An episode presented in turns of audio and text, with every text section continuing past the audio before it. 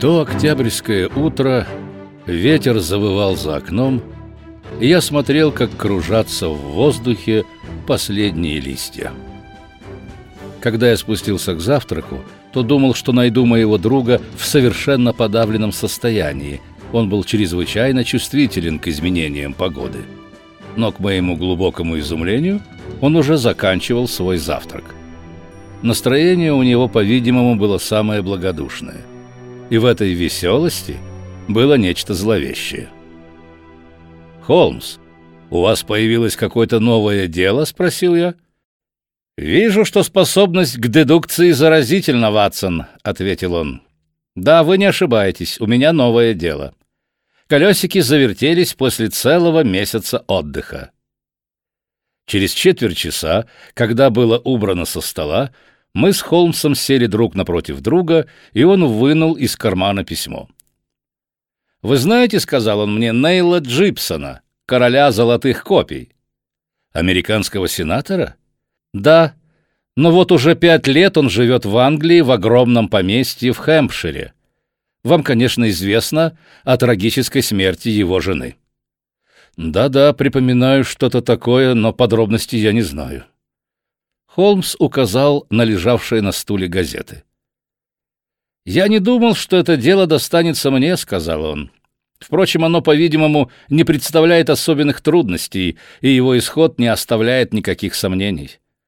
Я могу сообщить вам факты, но не могу их изменить. Если против всякого ожидания мы не получим никакой новой информации, то боюсь, что моему клиенту придется расстаться со своими надеждами». «Вашему клиенту?» «Ах, да, я и забыл. Ваша привычка, Ватсон, передалась и мне. Я гоню телегу впереди лошади. Вот, прочтите».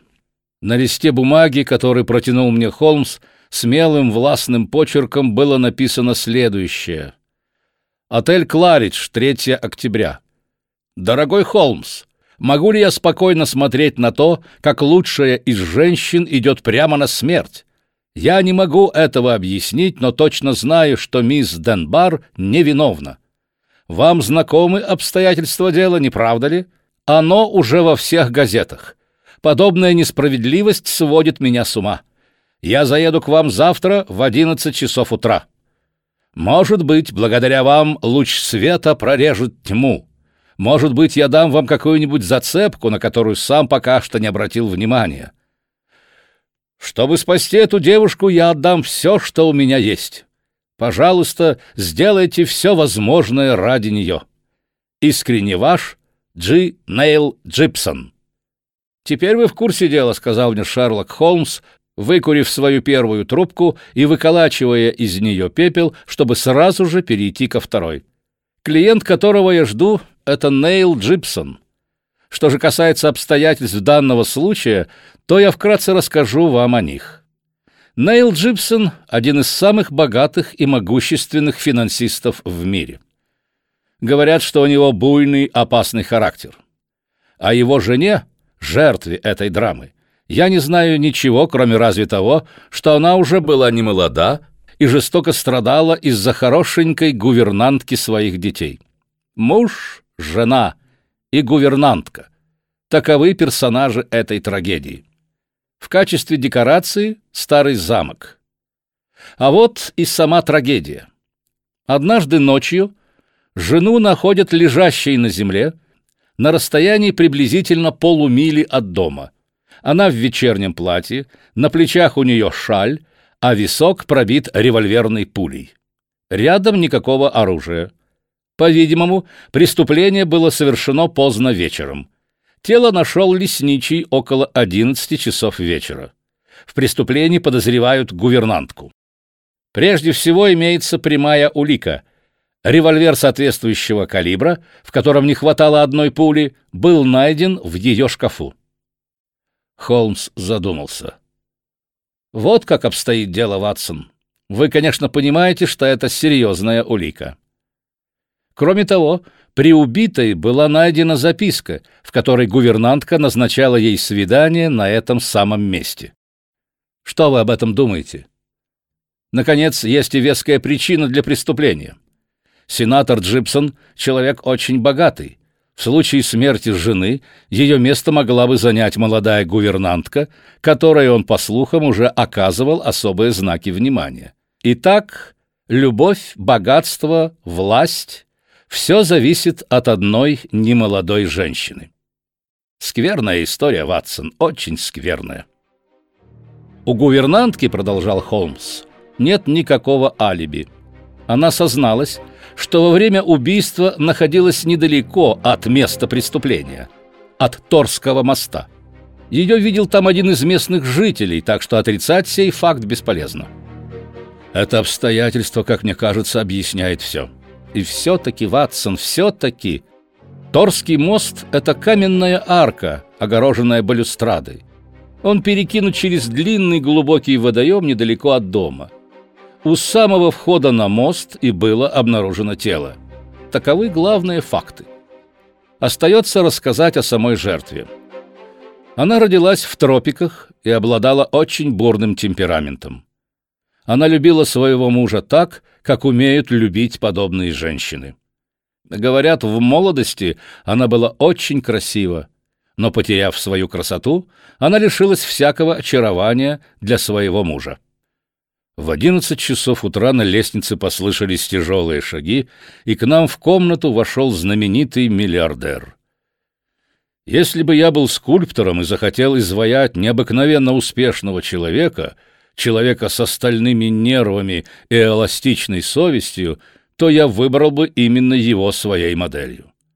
Высокая сухопарая фигура говорила об аппетите хищника — Лицо с резко выступающими чертами казалось высеченным из гранита. Такая в нем была жестокость, такая неумолимая суровость, настолько оно было изрыто глубокими линиями и изборождено следами пережитых потрясений. Его серые холодные глаза, затененные мохнатыми бровями, пристально оглядели нас с Холмсом. Он церемонно поклонился а потом с таким видом, словно был у себя дома, придвинул стул к столу моего друга и сел рядом с ним так близко, что почти касался его своими острыми коленями. «Позвольте мне прежде всего сказать вам, мистер Холмс», — начал он, «что деньги для меня в данном случае не играют никакой роли. Хоть бросайте их за окно, если считаете, что это поможет нам узнать правду. Эта молодая девушка невиновна, — и нужно снять с нее все обвинения и избавить от малейших подозрений. Итак, назовите сумму». «У меня всего одна цена», — холодно ответил Холмс. «Я никогда от нее не отступаю, разве лишь для того, чтобы отказаться от всякого вознаграждения». «Пусть будет так. Если доллары вас не интересуют, то подумайте о вашей репутации. Разберитесь в этом деле, и я обещаю вам великолепную рекламу и в английской, и в американской прессе. Оба континента будут говорить только о вас». «Большое спасибо, мистер Джипсон. Но не думаю, что мне нужна и реклама. Я предпочитаю работать анонимно. Не будем же терять время. Перейдем к фактам». «Абсолютно все есть в газетах. Впрочем, если есть хоть какой-нибудь вопрос, который вы хотели бы мне задать, то я в вашем распоряжении. Я бы хотел знать истинный характер ваших отношений с мисс Денбар. Золотой король сделал резкое движение, привстал со стула, но тотчас же снова принял спокойный вид. Я предполагаю, что у вас имеются достаточные основания для подобного вопроса. Предположим, произнес Холмс. Хорошо. Могу вас уверить, что мои отношения к мисс Денбар всегда были отношениями хозяина и работника. Я никогда не общался с ней и не встречал ее вне общества моих детей». Холмс встал. «Я очень золотой человек, мистер Джипсон. У меня нет ни времени, ни желания вести пустые разговоры. Всего вам хорошего». Наш посетитель тоже поднялся с места. «Вы обвиняете меня во лжи?» Я вскочил на ноги, потому что лицо миллиардера явно выражало бешенство, и он даже поднял огромный узловатый кулак. Однако Холмс улыбнулся с усталым видом и вынул трубку изо рта. «Не шумите, мистер Джипсон. Я считаю, что после завтрака даже самый небольшой спор вреден для здоровья. Послушайте меня. Ступайте подышать утренним воздухом. Это освежит ваши мысли и пойдет вам на пользу. Я удивился, как быстро золотой король сумел побороть себя.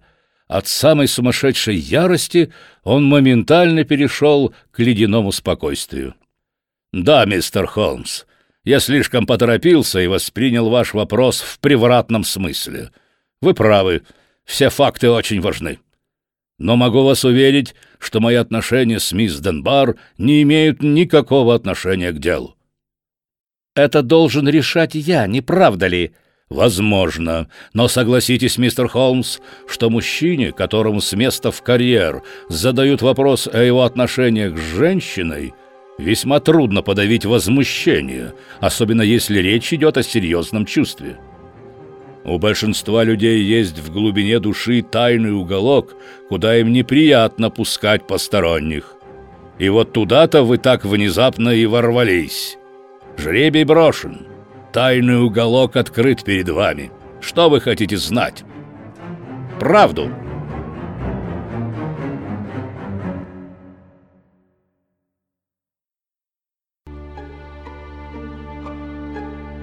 Наш гость умолк на мгновение, как будто приводя в порядок свои мысли.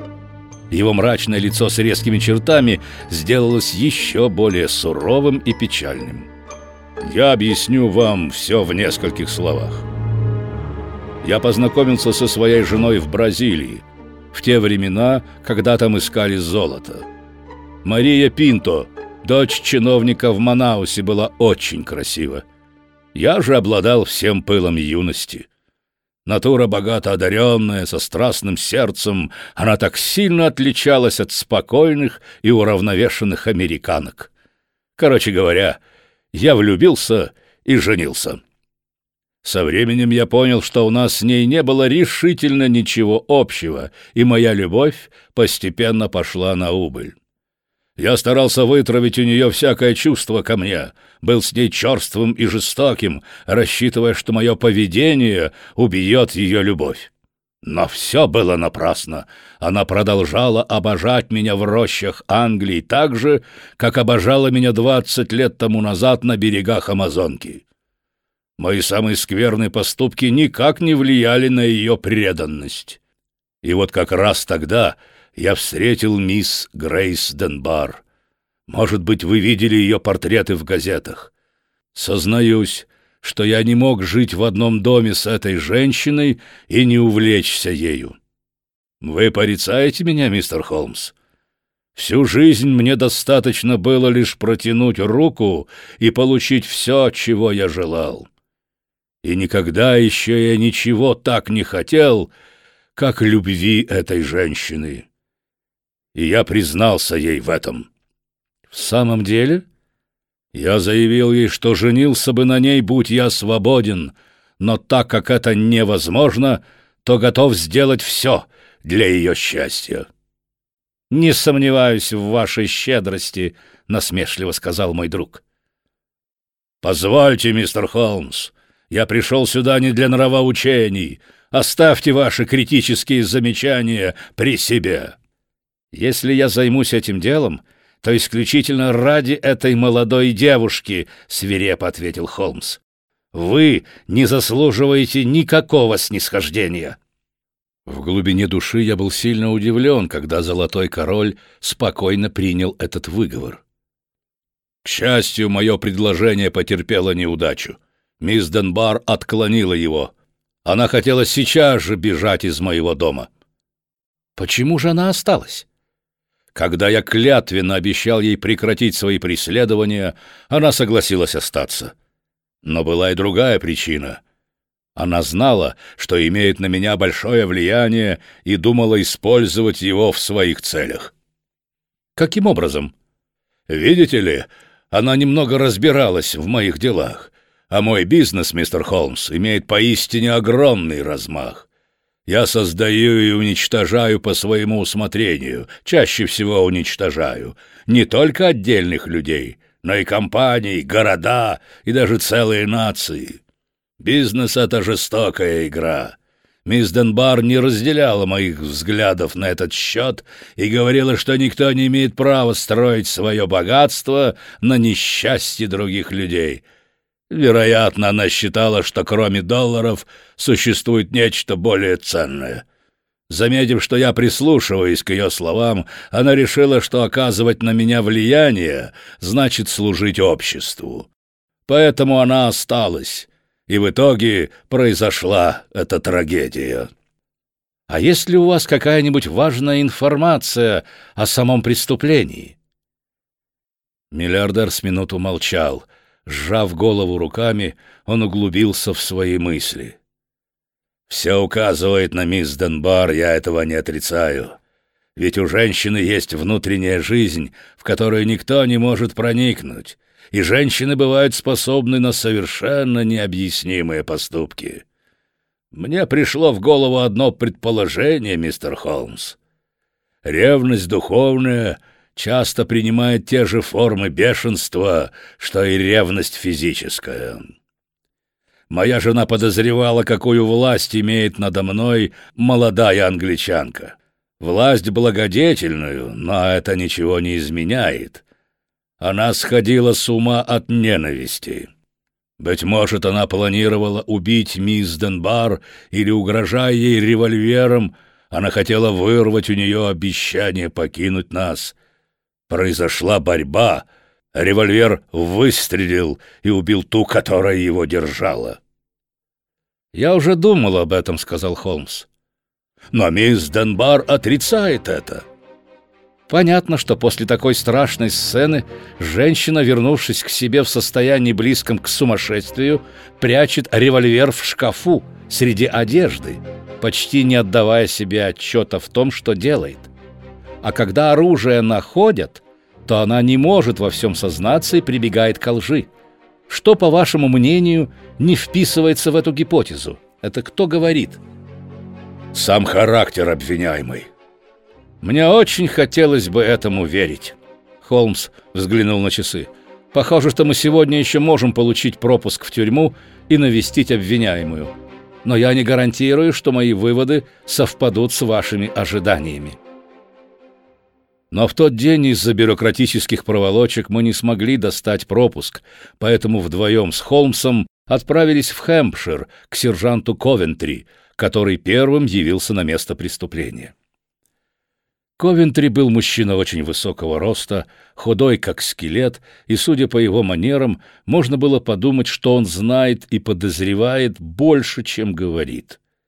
У него оказалась неприятная привычка понижать голос до шепота и под видом секрета первостепенной важности говорить вам на ухо совершенно пустяковую вещь. Впрочем, он оказался достаточно скромным и честным и признал, что ничего не понимает в этом деле. Теперь, когда вы присоединились к расследованию, мистер Холмс, я хочу задать вам один вопрос. Не думаете ли вы, что настоящий виновник — мистер Нейл Джипсон? «Я и сам задаю себе этот вопрос», — отвечал Холмс. «Если бы вы знали, мисс Денбар, это просто чудесная девушка. Имейте также в виду, что у американцев всегда наготове револьвер, и если мистер Джипсон захотел бы избавиться от своей жены, то... Вы понимаете, о чем я говорю? Ведь это именно его револьвер послужил орудием убийства. Это уже доказано? Да, мистер Холмс, этот револьвер был одним из пары. Ящик сделан на два револьвера. Из пары? Но где же тогда второй? У мистера Джипсона... У мистера Джипсона целая куча подобного оружия. Мы тщетно искали второй точно такой же револьвер, но ничего не нашли. Можем показать вам всю его коллекцию, если вы сами захотите проверить. Потом, сперва я хочу увидеть место преступления. Через полчаса мы уже были у боковой решетки парка и направились по дорожке, которая вывела нас к самому дому. Это был огромный особняк на вершине холма, а перед ним находился пруд, обрамленный камышами. В середине пруд сужался. В этом месте над водой возвышался тот самый арочный мост с балюстрадой. Наш проводник, остановившись у входа на мост, показал нам на землю. «Вот здесь было обнаружено тело миссис Джипсон», — сказал он. «Насколько я понял, вы первым приехали сюда». «Да, за мной немедленно послали. Кто распорядился? Сам мистер Джипсон. Когда забили тревогу, он со всеми домочадцами выбежал из дому и велел ничего не трогать до прибытия полиции. Весьма мудрый совет. Судя по газетам, выстрел был произведен с близкого расстояния. С очень близкого, мистер Холмс. В правый висок? Как раз сзади. В какой позе она лежала? На спине. Никаких следов борьбы. Пальцы все еще сжимали записку мисс Денбар. «Сжимали, вы говорите?» «Да, мистер Холмс, мы разжали их лишь с большим трудом». «Это весьма важная подробность. Она исключает мысль, что записка была нарочно вложена в руку мертвой, чтобы навести полицию на ложный след. Эта записка, насколько я помню, состояла всего из одной строчки. «Я буду у Торского моста в девять часов. Грейс Денбар». Так?» «Точно так». «Как это объясняет обвиняемая?» Она сказала, что сообщит это лишь на суде. Интересная задача. Но самой большой загадкой остается вопрос о револьвере, не правда ли? «Извините меня, мистер Холмс, но этот вопрос показался мне самым ясным во всем деле». Холмс покачал головой. «Если записка настоящая, а нам известно, что она настоящая, то миссис Джипсон должна была получить ее как минимум за час, за два до драмы. Но в таком случае, почему же бумага все еще была у нее в руке? Зачем ей понадобилось брать ее с собой навстречу? Для чего она была нужна ей? Это вас не удивляет? Да, может быть, теперь, когда вы обратили на это мое внимание. Дайте мне немного подумать. С этими словами Холмс уселся на край балюстрады. Я видел, как его живые глаза вопросительно оглядывают все вокруг. Вдруг, одним прыжком соскочив на землю, он кинулся к противоположной балюстраде, вынул из кармана лупу и принялся рассматривать поверхность плиты. «Любопытно», — произнес он. На сером камне резко выступало серое пятно, диаметром самое большее — шестипенсовую монету. Если смотреть с близкого расстояния, то можно было заметить, что поверхность выщерблена каким-то ударом. Здесь требовался довольно сильный удар. И своей тростью он несколько раз ударил по краю плитки, не оставив на ней ни малейшего следа. «Да, пришлось сильно стукнуть», — продолжал он. «И причем в довольно странном месте. Не сверху вниз, а снизу вверх. Удар был нанесен по нижней грани. Положим, эти факты могут быть совершенно случайными, но все равно это заслуживает внимания». На земле, как вы мне сказали, не было никаких следов. Никаких. Тем более почва здесь очень твердая. Тогда нам остается только посмотреть на оружие, о котором вы нам говорили. А затем я должен побеседовать с мисс Денбар.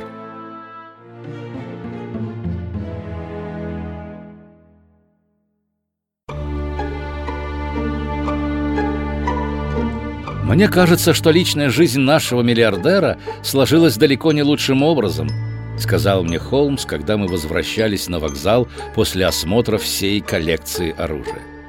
Мы собрали, Ватсон, довольно большое количество фактов, но я все еще далек от какого-либо заключения. Известно, что в тот момент, когда была поднята тревога, Джипсон находился у себя в библиотеке. Ужин закончился в половине девятого – до этого момента все было в порядке. Тревогу подняли довольно поздно, то есть убийство произошло, скорее всего, около девяти часов. Нет никаких доказательств, что мистер Джипсон выходил из дома хотя бы на минуту после своего возвращения из Лондона в пять часов. С другой стороны, мисс Денбар признает, что у нее было свидание с миссис Джипсон около моста. Дальше она говорить отказывается – так как ее адвокат посоветовал ей хранить молчание. Нам нужно задать ей кое-какие вопросы первостепенной важности. Должен признаться, что ее дело показалось бы мне совсем уж скверным, не будь здесь одной детали. Какой Холмс? Того факта, что револьвер нашли в ее шкафу. Но, черт возьми, Холмс, этот-то факт и вызывает наибольшее подозрение. Вы ошибаетесь, Ватсон. Мне с самого начала показалось это странным, а теперь, когда я лучше познакомился с делом, именно на этом я и основываю свои надежды. Я вас не понимаю. Предположим на минуту, Ватсон, что вы женщина, и хладнокровно задумали убить соперницу. Вы пишете ей записку. Жертва является. Оружие у вас в руках, и вы совершаете свое преступление. Это вполне правдоподобно. Но потом, станете ли вы губить все дело, забыв бросить оружие в камыши? Неужели вы принесете его к себе домой и сунете в свой шкаф? То есть именно туда, где его точно будут искать?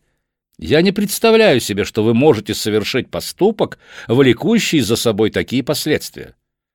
Ну, в лихорадочном возбуждении. Нет, Ватсон, нет, это невозможно. Кто способен на хладнокровное убийство, тот не менее хладнокровно заранее обдумает и все способы ускользнуть от ответственности. Возьмем другой факт, касающийся этого револьвера. Мисс Денбар говорит, что ей не знакомо это оружие. Согласно нашей новой теории, она говорит правду. Значит, это не она положила револьвер в гардероб. А если не она, то кто же? Кто-то, хотевший ее погубить. Не он ли и есть настоящий преступник, этот кто-то? На следующее утро вместе с адвокатом обвиняемой Джойсом Каммингсом мы получили разрешение повидаться с ней в тюремной камере. Я ожидал увидеть перед собой красавицу, но мне никогда не забыть того впечатления, которое мисс Денбар произвела на меня. Я понял, почему даже всемогущий миллионер нашел в ней нечто сильнее его самого, нечто такое, что подчиняло его и управляло им. В этом строгом, таком правильном и все же подвижном лице чувствовалось благородство характера. Но сейчас в ее темных глазах было какое-то молящее беспомощное выражение загнанного зверя, чувствующего вокруг себя раскинутые сети.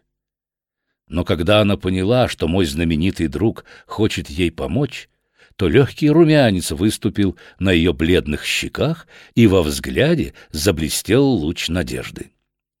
«Может быть, мистер Нейл Джипсон рассказал вам и о наших отношениях?» — спросила она тихим, взволнованным голосом. «Да», — ответил Холмс, — «вам уже не нужно посвящать нас в эту часть истории. Я принимаю все утверждения мистера Джипсона. Но почему вы не раскрыли все обстоятельства этого дела во время допроса?» Обвинение казалось мне каким-то нереальным. Я думала, что если мы подождем, то все само собой обнаружится, и не нужно будет входить в мучительные подробности семейной жизни. «Милая моя барышня!» — воскликнул с жаром Холмс. «Прошу вас не строить никаких иллюзий на этот счет. Присутствующий здесь мистер Каммингс заверит вас, что в данный момент все карты не в нашу пользу. Поэтому помогите мне добиться правды всем, что только в ваших силах. Я ничего от вас не скрываю. Тогда расскажите нам, каковы были отношения с женой мистера Джипсона. Она ненавидела меня, мистер Холмс. Она ненавидела меня со всем пылом своей южной натуры. Она была женщиной, которая ничего не делает наполовину, и ее любовь к мужу была столь же сильна, как и ее ненависть ко мне. Возможно, она неверно понимала наши отношения. Я не хотела бы осуждать ее, но она любила так горячо в физическом смысле слова, что не могла понять нравственную и даже духовную связь, которая существовала между мной и ее мужем. А теперь расскажите мне подробно, что произошло в тот вечер. Я могу рассказать вам всю правду, мистер Холмс, но не могу ее доказать. В то утро я получила записку от миссис Джипсон. Записка лежала на столе в учебной комнате. Может быть, она сама оставила ее. Она умоляла меня встретиться с ней на мосту после ужина, говорила, что ей необходимо сообщить мне что-то важное и просила оставить ответ на солнечных часах в саду, так как ей не хотелось, чтобы кто-либо знал о нашем свидании. Я не видела никаких причин держать все это в секрете, но согласилась на приглашение. Она просила меня уничтожить записку, и я сожгла ее в камине. Однако она весьма бережно сохранила ваш ответ. Да, я с изумлением узнала, что моя записка была у нее в руке, когда она умерла. Хорошо. Так что же там произошло? Я пришла, как и обещала. Когда я подошла к мосту, миссис Джипсон уже ждала меня. Право, мне кажется, она была сумасшедшей, была очень хитра, как и многие другие безумцы. Как же иначе объяснить, что она могла равнодушно видеться со мной каждый день и вместе с тем питать ко мне такую жгучую ненависть? Я не буду повторять того, что она говорила. Она излила всю свою дикую ярость в ужасных выражениях. Я ничего ей не ответила, заткнула себе уши и бросилась бежать прочь. Она же стояла у входа на мост и выкрикивала проклятия в мой адрес. А где ее потом нашли? В нескольких шагах от того места. Предположим, что она умерла вскоре после вашего ухода. Вы не слышали выстрела? Нет, ничего не слышала. Я была так взволнована и напугана этой страшной вспышкой гнева, что торопилась скорее укрыться в своей комнате и была не в состоянии что-либо заметить. Вы говорите, что вернулись к себе в комнату. Выходили ли вы потом оттуда? Да, когда подняли шум, я выбежала в сад вместе с остальными. Видели ли вы мистера Джипсона? Он бежал в том же направлении, а потом я увидела его, когда он уже известил доктора и полицию. Он очень волновался. Он очень энергичен и прекрасно владеет собой, но я его хорошо знаю и уверена, что он был глубоко опечален. Мы подходим сейчас к самому главному пункту. Револьвер нашли в вашем шкафу. Вы видели раньше это оружие? Никогда, клянусь вам. Когда его нашли? На другой день после происшествия, утром, во время обыска. Между вашими платьями под моими платьями на нижней полке внутри шкафа. Не можете ли вы сказать, с какого времени находился там револьвер? Накануне в это же время его там не было. Откуда вы это знаете? За день до этого я разбирала свою одежду. Значит, кто-то проник в вашу комнату и положил револьвер на это место. Но в таком случае, когда можно было войти к вам без вашего ведома?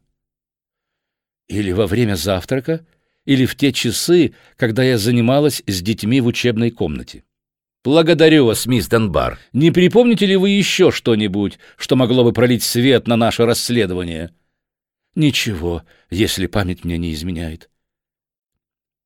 Как раз напротив того места, где лежало тело, мы заметили на балюстраде моста выбоину — след от удара.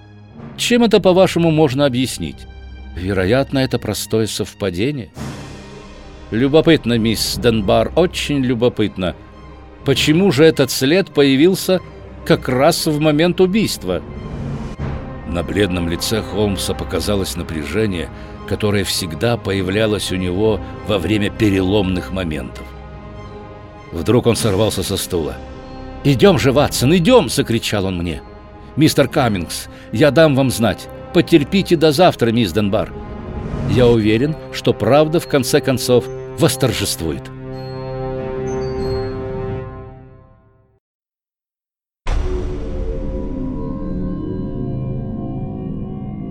Когда мы снова очутились в вагоне, путь показался нам прямо-таки бесконечным – Холмс не мог усидеть на месте. Он лихорадочно расхаживал взад и вперед по вагону или же барабанил пальцами по подушкам дивана. «Ватсон, вы всегда носите оружие при себе во время наших маленьких прогулок?» — спросил он, когда мы стали приближаться к месту назначения. Я вынул из кармана маленький удобный револьвер. Холмс открыл барабан и осмотрел патроны.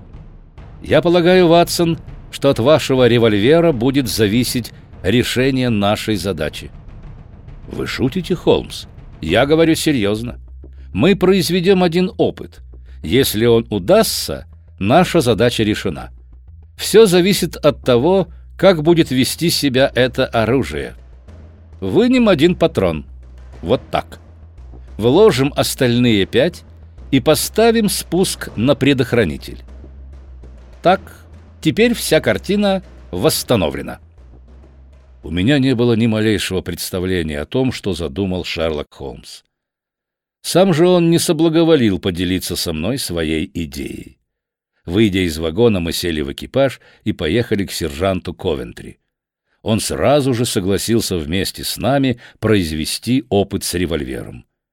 По пути на место происшествия мы заехали в деревенскую бакалейную лавочку и приобрели там целый моток прочной бечевки. Солнце садилось, когда мы вышли из экипажа.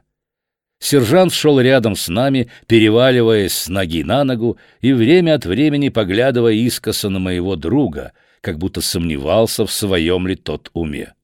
Приближаясь к месту преступления, я заметил, что, несмотря на свой обычно равнодушный вид, Холмс сильно взволнован.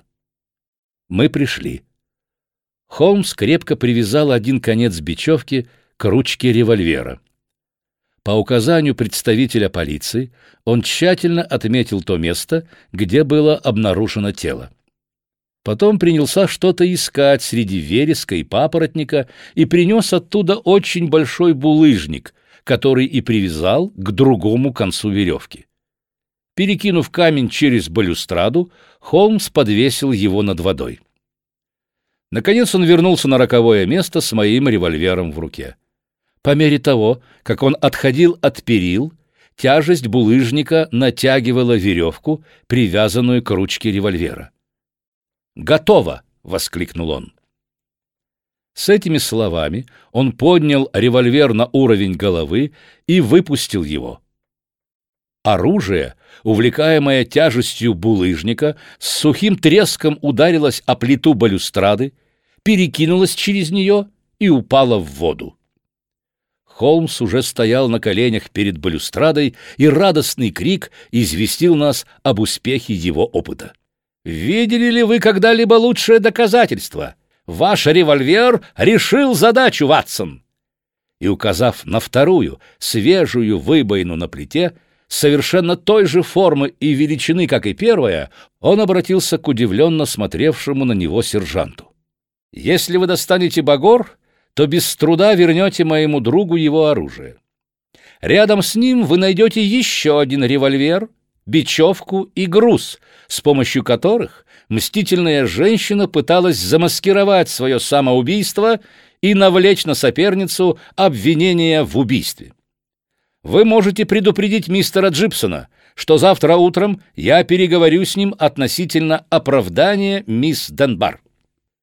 Вечером мы закурили свои трубки в деревенской гостинице, и Холмс вкратце изложил мне все дело. Я боюсь, Ватсон, что это дело мало что прибавит к моей славе. В нем нет ничего интересного. Уже одна эта плита балюстрады должна была направить меня на верный путь, и мне досадно, что этого не случилось. Конечно, миссис Джипсон достаточно искусно все запутала, не сразу и догадаешься. Да, сложно найти более извращенную любовь. Когда на всю ее страсть муж отвечал лишь мерзкими поступками и гнусными словами, то, конечно, причину этого она видела в молодой девушке. Ее первой мыслью было убить себя. Второй — сделать это так, чтобы все обвинили мисс Денбар. Мы можем проследить развитие ее замысла шаг за шагом. Она проявляет замечательную изобретательность. Сначала она находит способ получить от мисс Денбар записку, в которой девушка соглашается на встречу. Но она так хотела, чтобы записка была найдена, что переусердствовала и сжимала ее в руке даже в момент выстрела. Уже один этот факт должен был гораздо раньше пробудить во мне подозрения. Потом она взяла один из револьверов своего мужа. Утром, в день преступления, она спрятала похожий револьвер в гардероб учительницы, произведя перед этим один выстрел. Она с легкостью могла это сделать, не привлекая ничего внимания, например, в лесу. Наконец, вечером она отправилась на мост. Она придумала чрезвычайно остроумный способ, как после своей смерти заставить оружие исчезнуть. Встретившись с мисс Денбар, она излила на нее всю свою ненависть и наговорила ей кучу оскорблений. А когда та убежала, то выстрелила в себя. Теперь все звенья цепи на месте.